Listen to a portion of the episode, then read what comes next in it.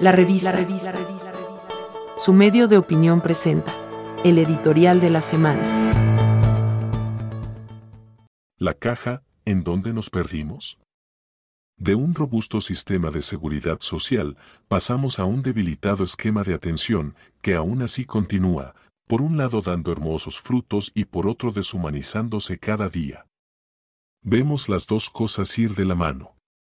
El sacrificio que hace el Hospital Nacional de Niños por atender tantos infantes desprotegidos, o el bonito trabajo que se realiza en muchos EBAIS en materia de salud preventiva, o bien, de médicos que individualmente luchan por dar lo mejor de sí, en los diversos hospitales por la seguridad social del país, son cosas meritorias.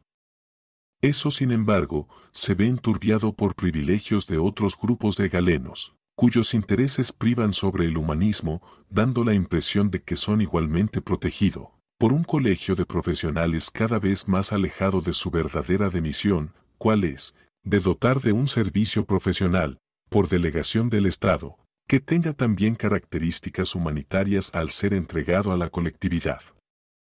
Las historias sobre la atención cualitativa de muchos pacientes que derivan de centros hospitalarios, como el México o el Calderón Guardia, el San Juan de Dios y hasta el Blanco Cervantes también, podrían pasar a formar parte de documentales que ilustran la frialdad y ausencia de compasión ante el prójimo, permitiendo derivar a la vez conclusiones sobre la deshumanización, en la que ha caído la atención de las personas en el sistema hospitalario. De nuevo, hay calificadas excepciones. Los aspectos cuantitativos han tomado el espacio que antes correspondía al factor cualitativo, de la atención de pacientes y las famosas filas para obtener la cita sobre temas especializados, se ha venido convirtiendo en una verdadera pesadilla para muchos. El actual sistema parece entonces estar diseñado para continuar manteniendo, una importante cantidad de privilegios y evitar que se resuelvan los nudos gordianos de la seguridad social en Costa Rica. Las asimetrías y las desigualdades en el trato de los funcionarios y funcionarios dentro de la caja es impresionante. Baste tomar los ejemplos del Hospital México y el Hospital Calderón Guardia. Hay curiosas diferencias que llaman poderosamente la atención en materia de reconocimientos salariales, pero también en la gestión médica, contando siempre con las calificadas excepciones. La seguridad social en Costa Rica es al lado de la educación nacional uno de los motivos históricos, del orgullo país que en los últimos años han venido a menos en forma alarmante y acelerada. Resolver los problemas de las filas y la atención requiere no solo de una buena gestión administrativa sino más importante aún, de la mística y del comportamiento ético de los funcionarios y funcionarias que forman parte del sistema. Y la verdad es que hoy algo apesta en Dinamarca. La materialidad y el burocratismo han venido conquistando importantes reductos, que antes le pertenecían por entero al servicio y a la compasión social.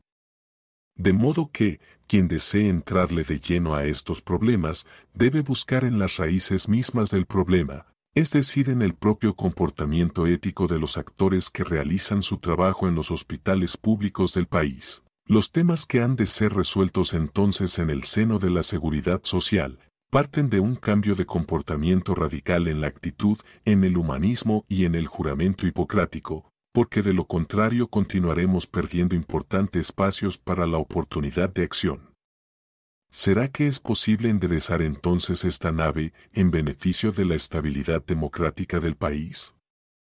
Eso está todavía por verse, debemos hacer un esfuerzo por revitalizar el sistema en que se sustenta la seguridad social del país. Por ahora, la voluntad no es mucha, pero quizás pueda haber un milagro en la conciencia de quienes están fallando, además de la decisión del gobierno por contribuir a ello. Encuentre la revista en las plataformas de Anchor, Spotify, Google Podcasts y Apple Podcasts. La revista, el medio de opinión de Costa Rica.